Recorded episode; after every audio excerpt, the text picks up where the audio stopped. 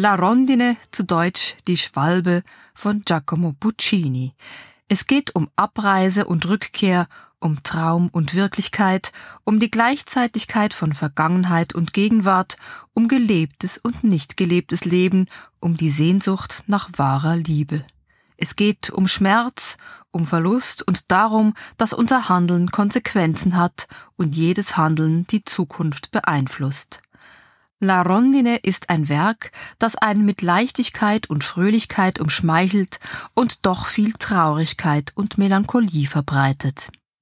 Die Oper gehört zum Spätwerk Puccinis und wird in etwa so selten gespielt wie Puccinis frühe Oper Edgar.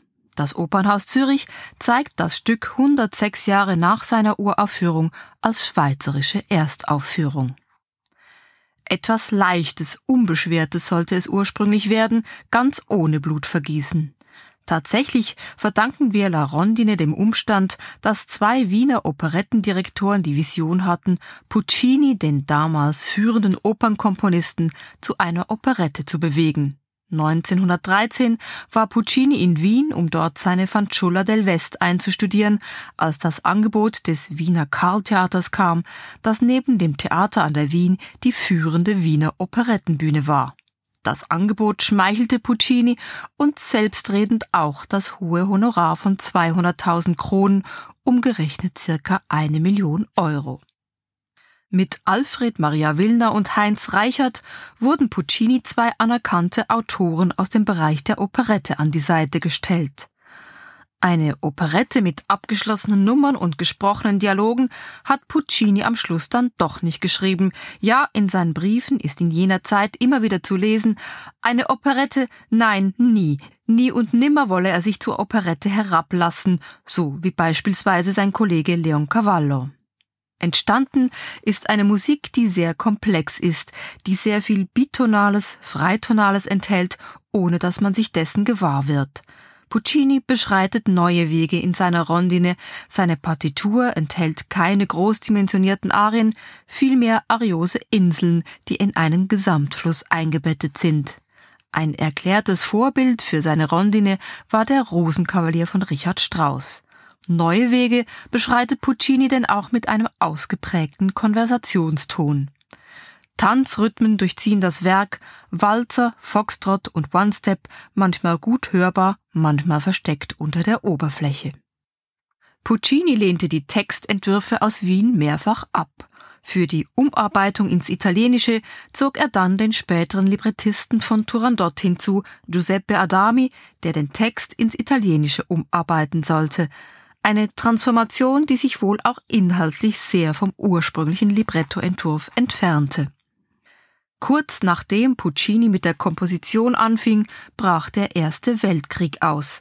Mit dem Eintritt Italiens in den Krieg war an eine Uraufführung in Wien nicht mehr zu denken. Das Stück kam schließlich 1917 im neutralen Monaco heraus. Puccini schrieb die Oper, insbesondere den dritten Akt, mehrfach um. La Rondine blieb Puccinis geliebtes Sorgenkind. Die komplizierte Entstehungsgeschichte des Stückes scheint fast mit ein Grund dafür gewesen zu sein, dass die Oper nach der Uraufführung mehr und mehr ein Schattendasein fristete. Und die Frage, ob hier nun Operette drinstecke oder nicht, das Unvermögen, dieses Stück einer eindeutigen Gattung zuzuordnen, tat sein Übriges dazu. Auf den ersten Blick könnte die Geschichte von La Rondine eine Paraphrase von Verdis Traviata sein. Magda, die titelgebende Schwalbe, führt einen Pariser Salon. Finanziert hat ihr dieses Nest ein reicher Bankier namens Rambaldo. In ihrem Salon tauscht man sich aus über die Liebe, über Geld. Doch das mondäne und angeblich so angenehme Leben, das Magda führt, es ist kein erfülltes Leben. Magda bleibt in ihrer Welt fremd und abhängig, sie ist eine zerrissene Frau. Als der Dichter Prunier sein neues Lied vorträgt, Gil bel sogno di Doretta, der schöne Traum von Doretta, löst diese Erzählung bei Magda die Erinnerung an ein Liebesabenteuer aus, das sie vor Jahren mit einem jungen Studenten hatte. Eine Nacht in einem Tanzlokal, eine rauschhafte, jedoch kurze Episode ohne Fortsetzung. Wie in einer Zeitschleife bleibt Magda im Kreise ihrer Freundinnen an dieser biografischen Episode hängen. könnte es doch morgen wieder geschehen. Da erscheint plötzlich ein junger Mann im Salon, Ruggero heißt er. Aufgewachsen in der französischen Provinz, schickt man ihn ins Pariser Nachtleben und empfiehlt ihm das Tanzlokal Bullier. Es ist eben jenes Lokal, in dem Magda vor Jahren den jungen Studenten kennenlernte. Nachdem der Dichter Prunier Magda aus der Hand gelesen hat und ihr prophezeit, sie werde vielleicht bald wie eine Schwalbe ins Land der Träume fliegen, entdeckt Magda den Zettel, auf dem der Name des Restaurants steht. Sie entscheidet, sich unerkannt ebenfalls in das Lokal aufzumachen. Vielleicht kann sie die Zeit ja zurückdrehen. Das ist der erste der insgesamt drei sehr unterschiedlichen Akte. Das eben erwähnte Lied Bruniers über die Liebe eines Königs zu einem einfachen Mädchen, das sich von seinem Reichtum nicht beeindrucken lässt, inspiriert Magda die Geschichte fortzuspinnen, und plötzlich lässt sie sich tief in ihr Herz blicken. Dass Töne, Düfte, Situationen, Erinnerungen unvermittelt auslösen können, das kennen wir von einem Zeitgenossen Puccinis von Marcel Proust und seiner Recherche du temps perdu. Das Nebeneinander zeitlicher Schichten, das genaue Heraufbeschwören von dem, was einmal war und was nicht mehr ist, und zwar so, dass es als gegenwärtig und gerade erlebt erscheint, das lässt sich auch in dieser Oper beobachten. Ebenso im musikalischen. Puccini arbeitet in seiner Partitur mit wiederkehrenden Motiven, mit Kreisstrukturen innerhalb einzelner Nummern. Vom feinen Kammerspiel im ersten Akt werden wir im zweiten Akt in ein wuchtiges Chortableau geworfen, in eine große Traumfabrik. Magda trifft auf Ruggiero, eine Romanze bahnt sich an. Magda, die lebenserfahrene Frau, trifft auf den jungen Ruggiero, der in ihr am liebsten ein Mädchen seiner provinziellen Heimatstadt sehen möchte. Magda wiederum, die sich als Paulette ausgibt, sucht in Ruggiero jenen unbekannten Studenten von damals, jenes Liebesgefühl, jenen Rausch von damals. Die beiden passen in ihren Träumen ohne Frage sehr gut zusammen. Man könnte diesen Akt als ein einziges langes Liebesduett hören, das vom Chor unterbrochen wird. Da tritt Magdas Gönner Rambaldo auf und reißt die beiden jäh aus ihrer Verzückung. Magda entscheidet schnell, es ist die wahre Liebe. Sie verlässt Rambaldo, es ist vorbei. Das, was Magda in Ruggiero sucht und mit ihm erlebt, ist eine Art Reinszenierung ihrer Vergangenheit. Sie bestellt das gleiche Bier wie damals, verlangt von Ruggiero, dass er ebenso viel Trinkgeld wie der Student hinterlässt.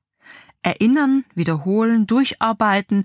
Sigmund Freud prägte im Jahr 1914, also genau zur Entstehungszeit der Rondine, den Begriff des Wiederholungszwanges, den er sogar mit dem Todestrieb in Verbindung brachte, einem Zwang, der gemäß Freud alles Lebendige aus dem Leben ausschließen kann. Der dritte Akt bringt schließlich eine ganz neue Farbe ins Spiel. Es ist große Oper, Melodram. Jetzt werden Identitäten enthüllt und Träume begraben. An der französischen Riviera geben sich Ruggiero und Magda versunken ihrer Liebe hin. Doch die Realität meldet sich zurück, das Geld geht aus. Ruggiero schreibt seinen Eltern und bittet um deren Segen für eine Heirat mit Magda. Doch das bürgerliche Leben, wie es Ruggiero vorschwebt, mit Haus, Kind und Schwiegereltern, die lebenslange Liebe, das ist ein Lebenskonzept, das Magda für sich nicht annehmen kann. Sie wacht aus ihrem Traum auf, trennt sich von Ruggiero und wird als Schwalbe weiterfliegen mit ihrem ganzen Schmerz. Der Verdi- und Puccini-Forscher Anselm Gerhardt meint in seinem Programmheftartikel, im Grunde gehe es in der Rondine um die Frage, wie man eine erste Verliebtheit in etwas Beständiges überführe, etwas, das Puccini, der zwar verheiratet war, aber wie ein Wettkämpfer von einem erotischen Abenteuer ins andere stürzte, kaum gelang. Im Stück erleben wir jedoch auch den Gegenentwurf dazu mit Magdas Dienstmädchen Lisette und dem Dichter Prunier. Die beiden im Grunde so gegensätzlichen Charaktere finden zueinander, auch wenn sie sich ständig necken und streiten, vergleichbar mit Musetta und Marcello in La Bohème. Lisettes Schwalbenflug sieht dabei ähnlich aus wie derjenige von Magda. Im Café Bullier tritt sie wie Adele in der Fledermaus als ihre Herrin auf und versucht sie später als Sängerin in Nizza, um am Ende wieder in Magdas Dienste zurückzukehren. La Rondine ist eines der raffiniertesten und komplexesten Werke Puccinis. Entstanden während des ebenfalls visionären Tabarro aus dem Trittico, gehört die Rondine zum ausgeklügeltsten seines Spätwerks. Puccini war ein hervorragender Instrumentator und es gibt viele Stellen, die an die filigranen Kompositionen von Debussy erinnern, den Puccini intensiv studiert hat. Es gilt also, neben allem Vertrauten, auch einen ganz neuen Puccini kennenzulernen, ganz ohne Mord und Totschlag am Ende, aber mit einer melancholischen, bittersüßen Note.